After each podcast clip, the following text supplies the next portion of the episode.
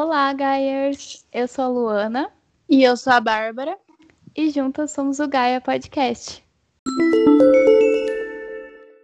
Então, primeiro, vamos para os recadinhos, gente. A gente tem o nosso Instagram, que é gaia.podcast. Lá no nosso Instagram tem vários conteúdos além do próprio podcast. Então, a gente tem indicação de perfis para seguir, indicação de documentário, de filme. Tem muito conteúdo bem legal lá. E além disso, a gente sempre tem caixinhas de perguntas para interagir com vocês, para a gente ter esse feedback de vocês mesmo. E além disso, outro recadinho é que nós temos nosso Apoia-se. O link do nosso Apoia-se está na bio do nosso Instagram. Mas é só você digitar no Google também Apoia-se Gaia Podcast, que já é o primeiro link que aparece. E o nosso Apoia-se, ele serve para vocês que puderem apoiar e quiserem apoiar a gente é, para ajudar a gente a comprar equipamentos, como, por exemplo, microfones, melhorar a edição, esse tipo de coisa. E você pode doar a partir de dois reais. E a gente fica muito, muito feliz com qualquer valor. É, dois reais, três reais, esse trocadinho de fim de mês para você, para a gente faz total diferença. É, além disso, do Apoia-se, você também pode doar pelo Pix, que daí tem todas as informações lá no Instagram do podcast também. E quem apoia no Apoia-se concorre a vários sorteios, vários mimos, e esse mês vai concorrer ao livro Caliban e a Bruxa. E hoje o tema do podcast é menstruação, e para falar sobre isso, a gente tem uma convidada muito especial, que é a Patrícia Zanella. A Patrícia, ela é vegana, ela já foi candidata a deputada federal e vereadora por São Paulo. Ela é cofundadora e diretora de marketing do Ecociclo e é a primeira brasileira escolhida para participar do programa Hurford Youth Fellowship. Então, Patrícia, pode se apresentar, falar um pouquinho mais dos seus projetos, suas redes sociais. Oi, gente, tudo bom? Primeiramente, quero agradecer a Bárbara e a Lu por esse convite para estar aqui nesse espaço tão lindo de mulheres que se apoiam. Hoje eu vou poder compartilhar sobre uma das minhas paixões, que é falar do ciclo feminino, é falar de toda a nossa potência como pessoas que menstruam. Então, acho que esse papo vai ser muito, muito importante. E sobre mim, eu acho importante dizer que eu sou uma mulher, filha de professora, que foi filha de uma mãe solteira empregada doméstica nos anos 60 e que quando eu ocupo espaços como esse, eu estou ocupando um espaço representando todas as mulheres que vieram antes de mim. Então, é sempre para mim uma honra quando eu sou convidada para um espaço em que a minha voz vai ser ouvida por mais pessoas. E como a Lu disse, eu sou fundadora da Ecociclo. Nós desenvolvemos um dos primeiros absorventes 100% biodegradáveis do mundo é, e agora nosso objetivo é dar oportunidade para outras mulheres empreendedoras e estamos lançando um marketplace de produtos sustentáveis com mulheres empreendedoras da periferia de Salvador. Então, acho que é isso. A gente fica muito honrada de ter você aqui, sério. Então, gente, só para contextualizar vocês, é, a gente decidiu trazer esse tema hoje porque, apesar né, de ser algo tão banal, ai, menstruação mas, gente, não é algo banal. É um tabu muito, muito, muito grande mesmo, sabe? É um tabu tão grande que impede de, por exemplo, é, a gente conseguir apoiar projetos legislativos, por exemplo, para ter absorvente de graça no Brasil. Em outros lugares do mundo também é, não, não existem ainda distribuição de absorvente de graça. Isso acontece por quê? Porque a gente nem consegue falar sobre menstruação. Se a gente não consegue falar sobre menstruação, como que a gente vai apoiar projetos sobre isso? Então, é algo que, assim, é, é um tabu que precisamos falar sobre ele. E a Patrícia é muito legal, porque além dela se preocupar com essa questão da menstruação, que impede muitas meninas, muitas mulheres de terem acesso a ir para a escola, por exemplo, porque não tem acesso a um absorvente, a Patrícia também se preocupa com, com mulheres que são empreendedoras, com mulheres que vão ter uma renda na fabricação desses absorventes e também se preocupa com o meio ambiente, porque assim, os absorventes de plástico convencionais, eles demoram cerca de 500 anos para acabarem se degradando e os absorventes que a Patrícia participa do ecociclo, eles demoram cerca de seis meses só. Então, assim, é um combo muito especial, né, nesses três âmbitos, assim, meio ambiente, menstruação e renda para mulheres. Então, assim, algo que vamos falar sobre tudo isso hoje. Sim, e para começar um pouquinho, a gente, como a Bárbara falou, né, tem muito tabu ainda, é, ou seja, muito estigma em cima disso, né? E esse estigma é exatamente um desconforto social, né? Tipo, eu acho que todas as pessoas aqui que menstruam já passaram por um momento em que não se sentem confortáveis o suficiente para sair de casa, para realizar qualquer atividade quando está menstruada.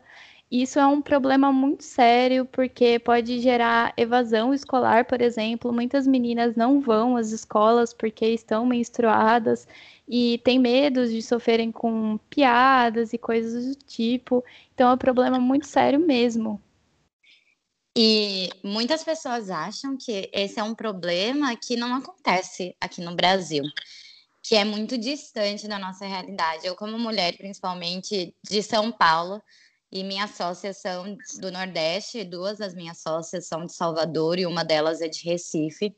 Eu noto a diferença dessa consciência de como realmente os produtos de higiene menstrual são inacessíveis.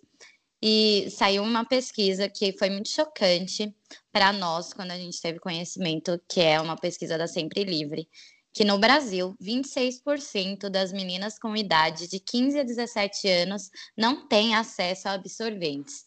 E aí, quando a gente pensa a nível mundial, esse dado também é ruim. 12% da população feminina do planeta não tem acesso a produtos de higiene menstrual, segundo a ONU. Então, é um problema mundial Inclusive nos países em desenvolvimento, tem vários dados chocantes do Canadá também, falando de cerca de praticamente é 20% também de mulheres não têm acesso a absorvente no Canadá, que é um país de primeiro mundo, que é um país que as pessoas têm mais renda, porque são considerados praticamente produtos de luxo. Então, a gente tem um problema que é muito estrutural e que vem muito importante a gente falar da questão da luta que a gente tem que trazer, né, importância da luta do feminismo nesse cenário, porque é uma problemática que existe por causa de uma desigualdade aparentemente é, que parece ser só a é só menstruação, então os homens não sabem, mas é estrutural a nível de fazer com que as mulheres estejam em menos lugares, né? Que as pessoas que menstruam tenham menos acesso mesmo eu sinto sempre que não, não é puramente falta de conhecimento, é realmente uma estrutura política patriarcal que mostra o tempo inteiro onde é o que deve estar o nosso lugar. Nossa, Patrícia, eu acho que você falou uma coisa que é assim primordial para a nossa discussão, que não é só falta de conhecimento, é de fato um projeto político, é um projeto político que visa não emancipar mulheres, que visa deixar mulheres à margem da, da sociedade, ou seja, as mulheres, igual você falou, as mulheres elas acabam não indo para a escola. Aí essa mulher que não vai para a escola porque ela não tem um absorvente para ir para a escola, como que ela vai concorrer futuramente a cargos bons com um homem que continuou indo para a escola? Como que ela vai é, ter acesso a bons empregos se ela não nem terminou a escola, por exemplo. Se ela nem terminou a escola, como que ela vai fazer uma faculdade? Então é algo de fato tipo muito, muito, muito estrutural mesmo. E é um projeto político mesmo, assim. E é muito legal você procurar coisas assim de antigamente, por exemplo. É, eu tinha visto, né, no livro que eu e a Lu a gente já fez resenha até, que o livro conta que, acho que na indústria de ópio, se eu não me engano, em Saigon, eu acho que é isso mesmo, eles não empregavam mulheres, porque mulheres, quando estavam menstruando, traziam uma sorte para os produtos, assim, os produtos ficavam ruins. E tem, tipo, vários, vários, vários mitos que, sei lá, é, que tal produto vai ficar ruim se for feito por uma mulher menstruada. Tem até mito do dia a dia, né? Sei lá, ah, se uma mulher menstruada fazer maionese, a maionese vai estragar. E a gente, a gente dá risada, né, desses mitos, mas você vê que se você olhar mesmo, é, esses mitos eles tem o poder de afastar mulheres dos empregos, e se as mulheres não têm acesso ao emprego, ela também não vai ter acesso a dinheiro, então vai ser dependente financeiramente e emocionalmente de algum homem. Então é realmente um projeto político, acho que a gente precisa ter esse tom aqui, né? Essa, essa questão que você comentou sobre empregabilidade também, é, tem uma pesquisa que foi feita pela Emily Martins, uma antropóloga, que ela fala que as discussões sobre TPM da mulher elas diminuem em épocas quando a necessidade de obra de obra feminina, tipo em período de guerras, tipo ah vocês podem vir aqui trabalhar, a gente precisa de vocês. Mas aí quando tudo se resolvia, ah não, você é mulher, você tá menstruada, você sofre de TPM, você tem problema, você tá demitida. Então, tipo assim, é realmente um projeto mesmo, é tudo muito estrutural e planejado. Total. E quando a gente fala dessa questão política, tem uma questão financeira também, que eu vejo a nível da indústria, que é interessante para a indústria o absorvente ser mais caro e gerar renda. Porque, afinal, uhum. quem que produz absorvente aqui que está ganhando milhões no Brasil? São empresas que a gente sabe que são muito grandes. Então, para elas, será que é interessante é, o valor do produto ser mais barato, o governo investindo para ter produto de graça? Se provavelmente isso acontecer, a produção vai ser nacional. Por exemplo, o caso das camisinhas, né, de quem produz as camisinhas do governo, não, não é uma grande empresa que ganha dinheiro com isso. Então, eu acredito que tem, assim, um grande lobby para travar esse tipo de avanço também por parte empresarial. E, de, por outro lado, teriam coisas que eu acho que seriam boas, inclusive, para empresas, que é quando a gente fala da importância da isenção de impostos sobre absorventes. Ou até é, incluir na cesta básica, né? Exatamente, com certeza deve ter um, um, grande lobby por trás, porque você pega essas empresas, elas fazem parte de grandes conglomerados, né? Unilever, P&G, esse tipo de coisa é realmente muito grande, então com certeza tem o um interesse por trás. Só que assim, eu tava pensando, né, pelo fato de a gente ter esse tabu tão grande de falar sobre menstruação, consequentemente de falar sobre projetos, de pesquisas que envolvem menstruação, acaba barrando, por exemplo, uh, se é uma pauta feminista, pesquisar sobre esses lobbies da indústria que impedem que impedem ter absorvente de graça. Sabe, até esses tabus impedem a gente fazer mais, mais e mais pesquisas sobre isso, é, projetos sobre isso, enfim. Inclusive. Não, oh, pode falar. Não, pode falar. É, não, eu ia falar, inclusive são muito, é muito pouco os países que estão debatendo sobre essa disponibilidade do, do absorvente de graça, né? Recentemente teve a Escócia e a Nova Zelândia, Nova Zelândia e a França que está debatendo isso para disponibilizar absorvente para estudantes. Então, assim, você vê que de tantos países existentes, tipo, são muito poucos os que estão debatendo isso e efetivando essas políticas. Inclusive, faz uma semana que a Nova Zelândia anunciou oficialmente que vai distribuir gratuitamente absorventes em escolas a partir de junho desse ano. Então, isso é uma super vitória para pessoas que menstruam, porque é um país que já é um exemplo em relação à luta do Covid, que está fazendo uma gestão incrível e tem e está conseguindo também levar para frente a pauta dos absorventes como um direito mesmo para todas as pessoas que menstruam. Se eu pudesse voltar no tempo, eu voltaria no dia 1 de janeiro de 2020 e compraria uma passagem para Nova Zelândia sem volta. Total. Gente, eu estava ouvindo aquele podcast, não sei se vocês já ouviram, né? O pessoal é político e elas fazem episódios sobre o livro Segundo Sexo e tem uma parte do Segundo Sexo que a Simone de Beauvoir ela realmente fala sobre menstruação e tem uma coisa que elas falaram que eu tava pensando, sabe? E é muito real isso. Os homens, eles acham engraçado não saber sobre sobre o corpo feminino, sobre a menstruação, sabe? Direto a gente vê piadinhas do tipo, sei lá, por exemplo, prints. Hoje mesmo, eu acabei de ver no Twitter agora à noite Era um print de um, de um pai que foi comprar absorvente para a filha e ele perguntou, tipo, qual era o tamanho da vagina da filha. Tipo, eles nem sabem que, que não existe isso, assim, sabe, para comprar absorvente. E as pessoas compartilham isso, acham engraçado, acham cômico, tipo, os homens, eles acham engraçado eles não saberem o mínimo sobre o corpo feminino. E as mulheres também acham isso engraçado. E, cara, isso não é engraçado. Isso é muito preocupante. É, tem aquele documentário, inclusive, o Period, que em português está como Absorvendo o Tabu. Ah, é muito bom. Sim, é curtinho e é uma super indicação para todas as pessoas que querem ver realmente o que a gente está falando, porque eu acredito que principalmente na bolha mais feminista, muitas vezes a gente fica, nossa, existem ainda pessoas que pensam assim, ou ah, não, isso é algo muito antigo, da época da minha avó. E não, existem pessoas que hoje não fazem ideia do que é menstruação, que acham que é doença, que é castigo divino, que se a mulher tá sangrando é porque ela fez algo errado.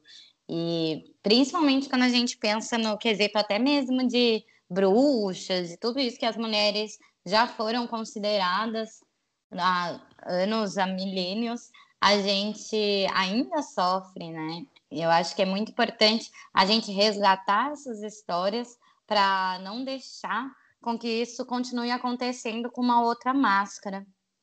Eu vejo que existe muito disso, da gente mudar, por exemplo, é, muda-se uma palavra, né? Então, ah, não usa mais bruxa, mas ah, essa mulher mexe com algo estranho, ah, ela faz umas receitas loucas, é, ou é meio sem noção, tipo, qualquer coisa assim.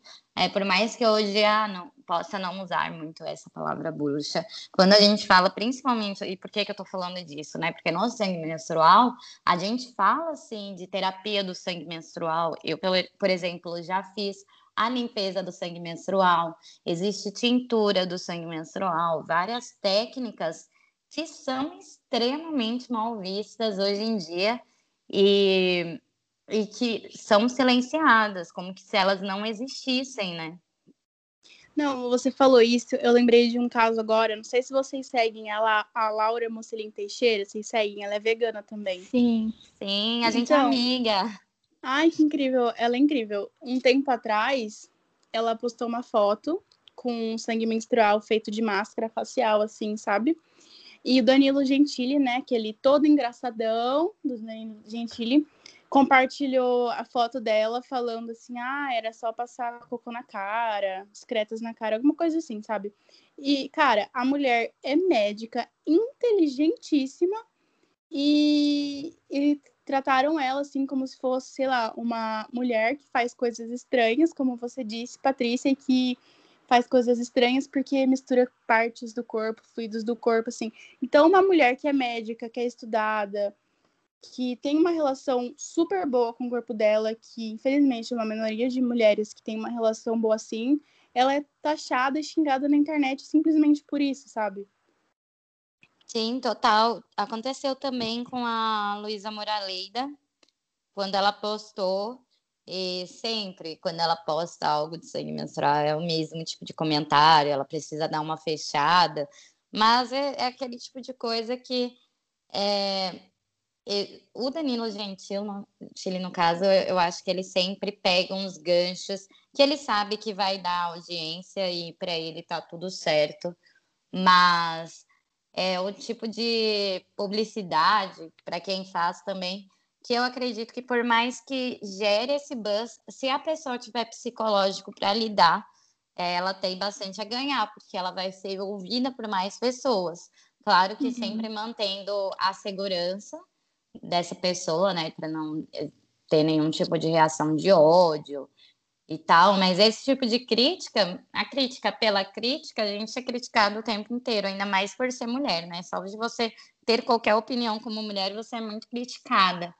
Então, eu acho interessante quando essas pessoas que são mais famosas tentam, de alguma forma, diminuir alguém que já está mais vulnerável em relação ao nível de privilégio nesse sentido de mostrar, de tentar desvalidar a outra pessoa. Porque nisso, com certeza, várias pessoas acabaram indo na página da Laura, viram que ela era médica E não sei até que ponto, claro, quantas podem ter se questionado, mas seria muito bom se realmente a gente fosse uma sociedade que questionasse mais as coisas do que simplesmente aceitasse por aceitar. Então, quando vê algo assim, alguma zoeira, é, zoasse junto, se a gente realmente se preocupasse mais em entender o que está por trás das coisas, eu acho que todo mundo cresceria muito. Saindo um pouco da questão que a gente estava falando de pobreza menstrual, né, que os absorventes são taxados como, absor é, como produtos de luxo,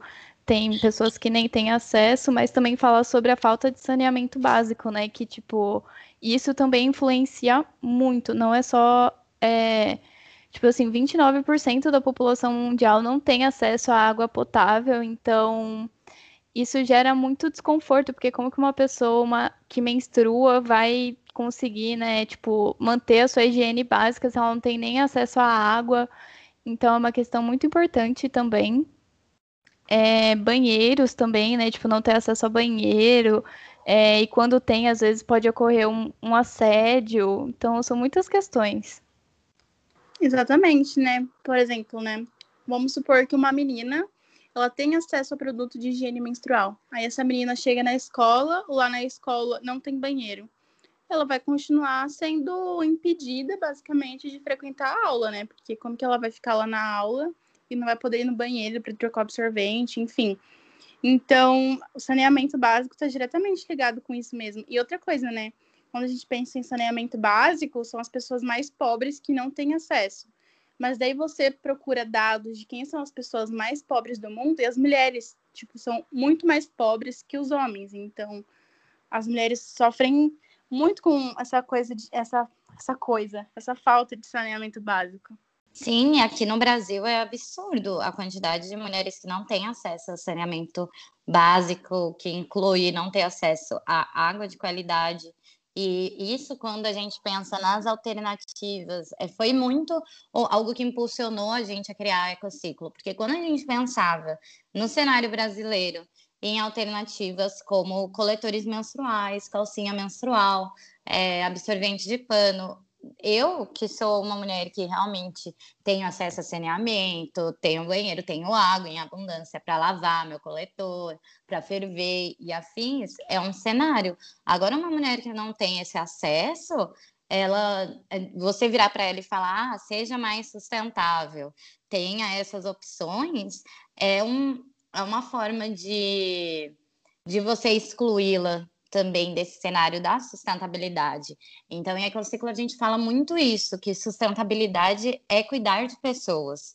Então, não tem como a gente, não teria como a gente pensar num produto que não fosse, de fato, acolher todas as mulheres. Então, em ecociclo, por que, que a gente tem tanta essa preocupação da renda? Porque a gente não quer só vender um absorvente biodegradável que algumas mulheres com mais recursos possam comprar a gente quer que ele seja produzido por mulheres que vão poder usar esse absorvente e que vão poder evoluir e sair de, e crescer no mercado de trabalho. Então, a gente quer ser uma empresa de transição de mulheres para o mercado de trabalho, que vai formá-las enquanto elas estão produzindo absorvente para alçarem voos maiores.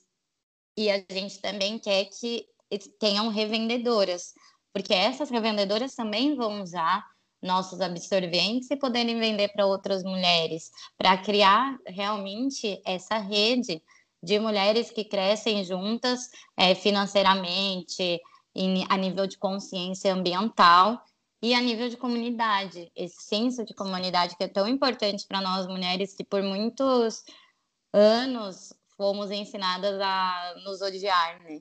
E a odiar nosso corpo. Total. Inclusive a questão que a Bárbara falou de é, não ter um banheiro ou não poder ir ao banheiro, lembrei aqui da notícia que eu estava vendo, tipo, que agora na pandemia, por exemplo, as mulheres, né, elas, elas formam a maioria dos profissionais da saúde e houve muitas queixas de, tipo, escassez de produto menstrual e tal, e elas tiveram intervalos pouco frequentes pouco frequentes para ir ao banheiro e tipo essa crítica que elas fizeram tipo foi recebida com uma repulsa e repreensão das pessoas tipo ai você tem que trabalhar pandemia não sei o que tipo gente a gente tem que entender sabe as coisas saber separar que sim para ela poder trabalhar bem para ela conseguir dar o cuidado necessário ela também precisa ter o cuidado dela não tem como você esforçar a pessoa a ir lá e trabalhar e simplesmente não dar os. É, não, assim, não, não permitir que ela tenha acesso à higiene básica dela, né? Sim. Sim. Ah, tem um estudo muito bom da ONG Trata Brasil, que eu não sei se vocês conhecem, ele é de 2016. E aí ele mostra nesse estudo, eles fizeram um levantamento em relação a, a as brasileiras o quanto que elas tinham de acesso a banheiro, a coleta, a água tratada. E os números são assim, são muito tristes. Ó, eu vou trazer alguns para gente, para nortear nossa conversa. Por exemplo, 1,6 milhão de brasileiras não tinham banheiro em casa em 2016 e 15 milhões não recebiam água tratada, além de 26,9 milhões morarem em lugares sem coleta de esgoto. Então, assim, é realmente são milhões, milhões de pessoas que, quando a gente pensa nesse cenário, sofrem todos os meses por não terem condições básicas, né? Que é uma questão de direitos humanos mesmo, das coisas que são intrínsecas para você sobreviver, água, esgoto, né, saneamento. Exato. E Patrícia, estava falando, né, do real significado de sustentabilidade, e eu acho legal a gente pensar, né, no real significado de sororidade, por exemplo, porque tem gente que acha que sororidade é algo da internet, algo para você ganhar likes, para você falar que você é feminista da internet, ganhar vários likes disso. Só que, cara, eu acho que sororidade, eu acho que tá nessas não pequenas coisas, mas nessas, grande, nessas grandes coisas que a gente que está nessa bolha é, do eixo Rio-São Paulo, para a gente que está nessa bolha de, de classe média e tal, a gente não, não consegue compreender essas coisas. Então, por exemplo, às vezes uma mulher está tão preocupada em apontar que ela é sustentável, que ela é sustentável, mas ela não se preocupa com uma mulher que não tem como ser sustentável porque ela não tem acesso à água, por exemplo, igual você disse. E você entender é, essas particularidades de, de cada mulher, do cenário que ela está inserida, isso de fato é sororidade, sabe? Isso de fato é você entender é, que nem todas as mulheres elas estão no mesmo âmbito que você. Então, eu acho que a gente precisa pensar nessas coisas também, sabe? Sim, com certeza. E eu acredito que vem muito da de quando a gente pensa principalmente em feminismo, existia uma falta de clareza no próprio movimento de quando mulheres se reúnem, ah, somos todas feministas, mas qual que é a vertente de feminismo de cada uma? Ou quando inclui sustentabilidade, é, é, importante questionar, essas mulheres que estão falando de sustentabilidade, elas se colocam como feminista, mas qual tipo de feminismo elas estão defendendo? Que é algo que quando a gente pensa no feminismo negro, no feminismo interseccional, é, nesses tipos de feminismos que são mais levados, claro, à esquerda, né? Nem vou falar de feminismo liberal aqui, mas é, quando a gente pensa no feminismo que leva em consideração a questão social à frente de tudo, é muito importante, é, ou a questão racial, né, a questão de gênero, é importante entender em que espaço essa mulher está se colocando para compreender é, até que ponto esse discurso dela vai fazer sentido para você ou não. E é muito perigoso na sustentabilidade, eu vejo, quando realmente a gente começa a exaltar o quão sustentável alguém é. Eu sempre tentei fugir muito desse, desse aspecto, inclusive é algo que que quem é mais próximo de mim fala sempre, ah, você devia postar mais, porque você é muito sustentável. E eu acho que é um culto que a gente tem que ter esse cuidado. Mas claro que dependente da sua vertente, da sua ideologia, é, seja mais importante você divulgar que é possível sim ser sustentável e as outras pessoas que lutem, né? É, porque, por exemplo, assim, se essa mulher uh, ela entende, ela tem a visão que sustentabilidade é apenas apontar a cara uma na outra e falar eu sou mais sustentável, e ela também acha que feminismo é só sobre levantar a bandeira Girl Power nas redes sociais, ela com certeza vai ter uma certa aversão pela sustentabilidade, pelo feminismo, que são coisas que, tipo, poderiam de fato mudar a vida dela, sabe? Como, por exemplo, agroecologia, acesso a absorventes de graça. Então, muitas vezes, essa mulher, ela acaba nem votando em mulheres como você, por exemplo, que, que defenderiam isso é, no legislativo, por exemplo, porque ela, ela acaba criando essa aversão por causa de outras coisas. Então, isso é muito, muito, muito triste, sabe? Não é algo, ai, acaba acontecendo isso. Não, gente, é muito triste isso. Sim, eu realmente vejo que tem uma questão da, de muitas pessoas que têm mais visibilidade no campo da sustentabilidade serem realmente de padrões sociais um pouco mais elitizados.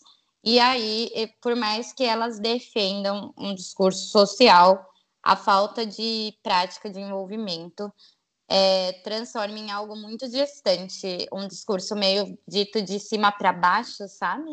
Uhum, eu, por exemplo, eu estudei em escola pública, a maioria dos meus amigos, eu tenho amigos que, por exemplo, não fizeram faculdade normal, que estão no corre trabalhando a vida inteira, e é isso. E, e tenho também muitas amigas que já passaram por diversas dificuldades, eu também passei por diversas dificuldades. E é uma questão que, quando a gente vê as pessoas que ficaram mais famosas, principalmente no Brasil, sobre sustentabilidade, é uma galera de um padrão social mais elevado, que quando falam, ah, sustentabilidade é uma coisa elitista, eu nem consigo defender de tipo, ah, não é, porque de fato a cara da sustentabilidade no Brasil, ela ficou posta de uma maneira muito elitista. Então, acho que nosso maior desafio, principalmente em ecociclo, que é algo que a gente quer muito trazer, é realmente mostrar que o que a gente está fazendo é um absorvente que vai ser para todas, feita por várias mãos, né, construído junto, sonhado junto, e que seja para dar acesso para o maior número de pessoas possíveis.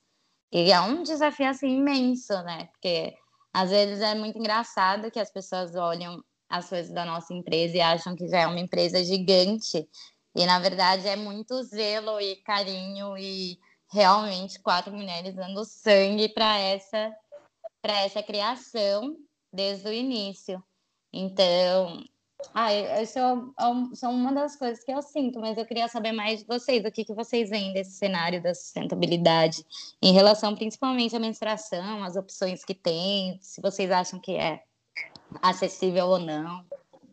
Eu acho que é bem o que a gente estava falando antes, por exemplo, aqui, né, no Sudeste, Sul-Sudeste, a gente, por exemplo, tem mais acesso para, tipo, ah, comprar o coletor, comprar uma calcinha é, de pano e tal. Mas, tipo, que nem é, eu também me coloco como sustentável, pra, é, pratico coisas sustentáveis e tal, faço o máximo que eu posso, mas assim, é, na UFRJ, no, por exemplo, nos banheiros, tem a, uma caixinha que as meninas fizeram e a, a gente coloca absorvente lá, e tipo, absorvente comum e de plástico. E, tipo, eu não vou simplesmente chegar lá e falar assim, ah, esse absorvente é de plástico, esse absorvente vai demorar para se, se degradar e não sei o quê. Tipo, não, sabe? A gente realmente precisa entender que tem pessoas dentro da universidade que não conseguem ter acesso ou que acaba acontecendo alguma coisa no, no, durante a, as aulas que precisa de um absorvente, não sei o quê. Então, tipo assim, a gente não pode ficar apontando o dedo, a gente precisa realmente fazer essa interseccionalidade, né? Eu acho que essa é a palavra-chave para tudo, assim, né? A gente tem que fazer esses recortes e tudo mais. Exatamente. Eu já fui muito dessa pessoa que antes queria ficar falando, nossa, olha como eu sou sustentável e tal. E assim, de um ano e meio para cá, eu parei muito de, de postar, por exemplo, sei lá, eu fui no açaí e usei o meu copo de, de silicone, ah, usei meu canudo de metal e tal.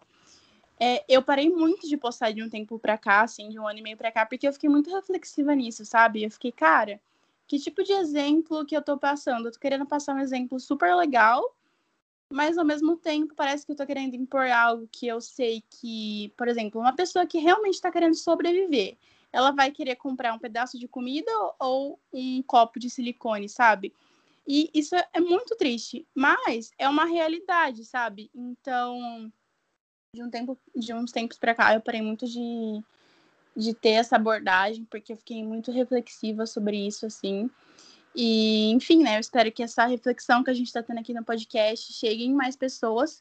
E falando de sustentabilidade, eu acho que a gente deve, deve pensar que tipos de projetos sustentáveis a gente está querendo mobilizar. Então, por exemplo, ao invés de você só falar sobre copo de silicone no seu Instagram, por que, que você não fala de agroecologia no seu Instagram? Por que, que você não fala de absorventes biodegradáveis, como, por exemplo, o ecociclo? Então, assim, não é sobre não falar de sustentabilidade, porque sustentabilidade é elitista. Eu acho que não é esse o ponto. Mas eu acho que é que tipo de discurso você está tendo sobre sustentabilidade. Então, por exemplo, é, apoiar movimentos como o MST, apoiar a agricultura familiar, várias outras coisas assim, sabe, que acabam envolvendo a sustentabilidade. Sim, com certeza. E apoiar também a sustentabilidade financeira de outras mulheres. Eu, uhum. eu amo quando a minha sócia, Ellen, que fala sempre, ela que dá as formações de sustentabilidade de ecociclo também, e ela sempre começa falando da importância da sustentabilidade financeira. Nós, como mulheres, a gente precisa, sim, se colocar nesse espaço e nessa liberdade de poder falar de renda, de poder falar de como que a gente gera mais dinheiro para mulheres, de como que a gente realmente vira esse jogo num mundo que infelizmente é capitalista, provavelmente vai continuar assim por algum tempo, para a gente realmente ter condições de vida que a gente não precise pensar em pobreza menstrual, porque todas as mulheres vão ter de fato um nível social que não vão precisar né? Pensando, claro, num nível que todas nós consigamos gerar renda uma para as outras. E eu acredito que isso é muito da nossa responsabilidade como mulheres, de se juntar mesmo com outras mulheres e pensar juntas como que a gente pode fazer isso, seja apoiando, claro, candidatas politicamente, seja acompanhando as políticas locais, se envolvendo mais, se informando mais. É, é essencial a gente se organizar como coletivo, como comunidade, para se desenvolver e crescer e, claro, né, realizar nossos sonhos também, que é muito importante. Sim, eu acho que isso que você estava falando, né, tipo, é, acompanhar as políticas e tal, é muito importante isso, porque, assim, é, eu estava vendo uma notícia aqui no Brasil, é, tem um projeto de lei por uma deputada Arlete Sampaio, do PT, que ela propôs a distribuição de absorventes de forma gratuita lá nas escolas, no, Distrito Federal. Então, assim, a gente tem que estar tá atento a quem está propondo esse tipo de coisa, quem está se opondo principalmente a esse tipo de coisa, porque quem se opõe é exatamente quem quer manter né, essas situações de vulnerabilidade, de fragilidade das mulheres, das pessoas que menstruam. Exatamente, né? Porque quando a gente fala de representatividade, não pode ser uma representatividade vazia.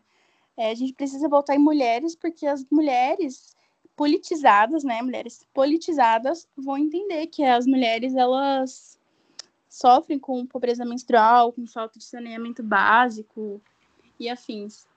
Ah, e Patrícia, você estava falando, né, sobre essa questão de, de mulheres com renda, que ainda é algo que a gente não conversa tanto e tal.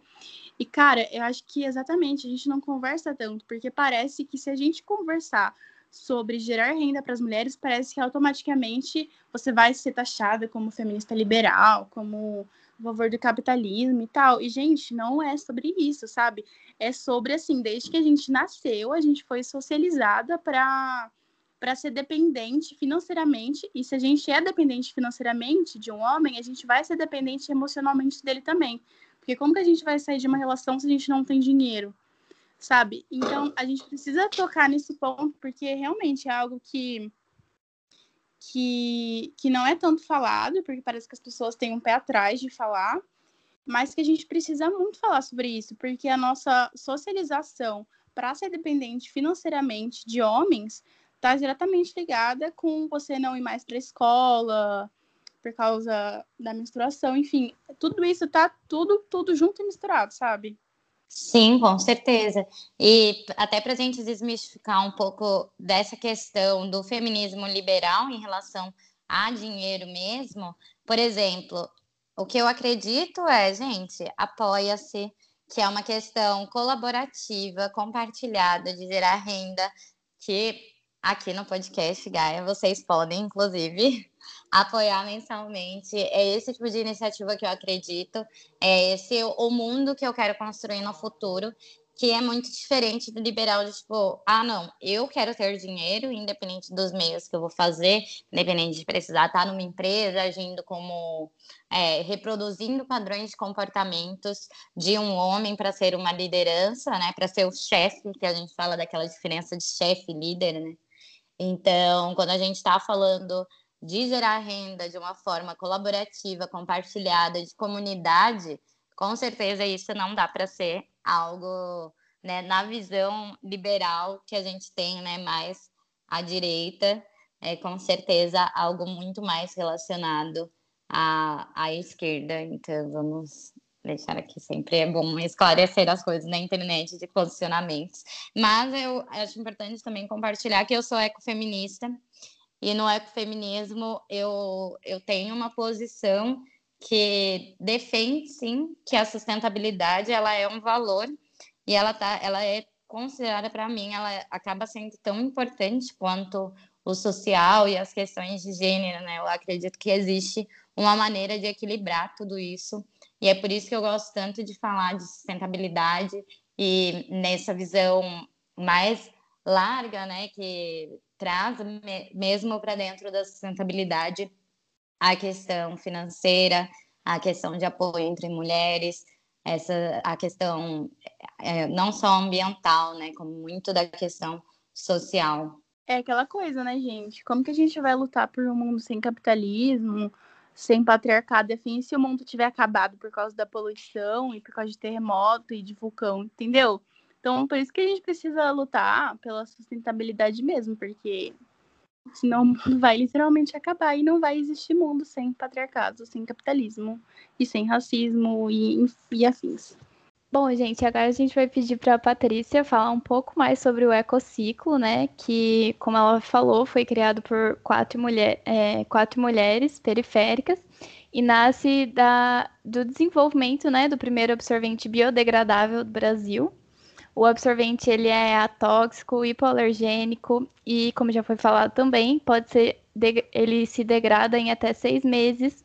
E também, né, é essa questão de criar uma comunidade de mulheres que se ajudam, que empregam e que prezam pela emancipação das mulheres através dessas práticas que sustentáveis. Então, pode falar, Patrícia, fala mais pra gente. A Ecociclo é um sonho que começou em 2018.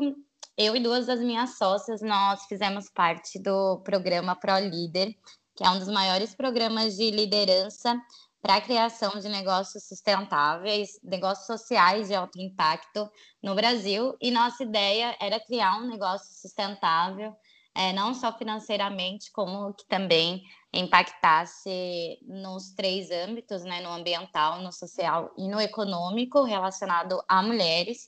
Então, desde o começo a gente tinha como objetivo gerar renda para mulheres e a gente estava pensando em o que, que a gente iria fazer. E o programa Pro Líder ele durou cerca de sete meses, acontecia todo sábado presencialmente das nove da manhã às sete horas da noite aqui em São Paulo. Então, uma das minhas sócias vinha de Salvador, outra de Recife. E numa dessas semanas, quando a Ellen chegou, que é minha sócia, ela contou pra gente, ela estava contando pra gente, foi um dia muito especial, assim, e chocante ao mesmo tempo, porque a gente estava almoçando, e aí, falando de menstruação e tudo mais, e foi engraçado que os homens começaram a sair, e a Ellen estava falando, e a gente começou a falar disso, porque a Ellen foi contar que ela foi fazer mercado, com a mãe dela, ela estava em Fazenda Coutos, que é um lugar de extrema vulnerabilidade em Salvador. e uma mulher estava contando moedas para conseguir comprar um absorvente. E isso, assim, a Ellen ficou indignada que poderia ter uma mulher no bairro dela que não conseguisse ter acesso ao absorvente. E comprou o absorvente para essa mulher no dia e começou a pesquisar. E aí, quando ela chegou no sábado, no ProLíder, ela começou a contar isso pra gente. Todas nós começamos a pesquisar sobre o assunto. Eu descobri o tempo que demorava para um absorvente se decompor. É, a gente começou a descobrir esses dados sobre pobreza menstrual. Então, tudo isso que a gente está falando hoje no podcast é a construção de um conhecimento que já me, me deixa angustiada pelo menos dois anos e nossa ideia com o Ecociclo foi realmente conseguir desenvolver um produto que fosse acabar com essa nossa angústia e virar, né, mudar esse cenário para as pessoas que menstruam no Brasil. A gente está em busca de investimento, a gente conseguiu um investimento agora para criar nosso marketplace, que também foi uma ideia que a gente teve ao entrar nesse ramo de empreender e conhecer mulheres empreendedoras e ver tanta mulher que já tinha o produto, já estava com tudo pronto na mão, não conseguindo vender por não ter acesso a uma ferramenta de vendas profissional, né, a uma loja online. Então, nós vamos criar esse marketplace que no momento é só para mulheres empreendedoras periféricas de Salvador, mas a gente vai abrir para o Brasil inteiro no segundo semestre a gente lança ainda no primeiro semestre e estamos com a previsão de no segundo semestre, quando a gente for abrir para o Brasil, a gente abrir também para Ecociclo, é, já abrir as vendas né, de Ecociclo, do absorvente. Agora, nesse primeiro semestre, a gente não vai conseguir por questão de matéria-prima. É, o Covid atrasou muito nossa produção e é importante lembrar que o nosso produto ele é patenteado, então demandou dois anos entre pesquisa acadêmica para realmente escolher é, toda a composição, fazer a patente, ter essa patente é, num avanço, num estágio em que permite que a gente já venda o produto, estando segura em começar a divulgar a composição a partir dessa primeira venda. Ah, no momento, a gente já tem mulheres contratadas, então não estamos contratando, mas a gente está abrindo é, direto no nosso Instagram oportunidades. Então, a gente, e no nosso LinkedIn também, quando é questão de vagas, a gente abre no LinkedIn e questões de oportunidades de formação, seja de sustentabilidade, de marketing, para que toda mulher tenha acesso a mais informação e conhecimento para se desenvolver. A gente divulga no nosso Instagram e no Facebook. Todas as nossas redes são Ecociclo Oficial. E nosso site também é ecociclooficial.com.br.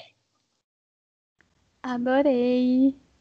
Incrível. A gente até, a Bárbara tinha comentado, né, que a gente estava pesquisando sobre como é, conseguir comprar e tal o absorvente, né? A gente não estava achando, mas agora você explicou. Bom, gente, infelizmente esse episódio está chegando ao fim.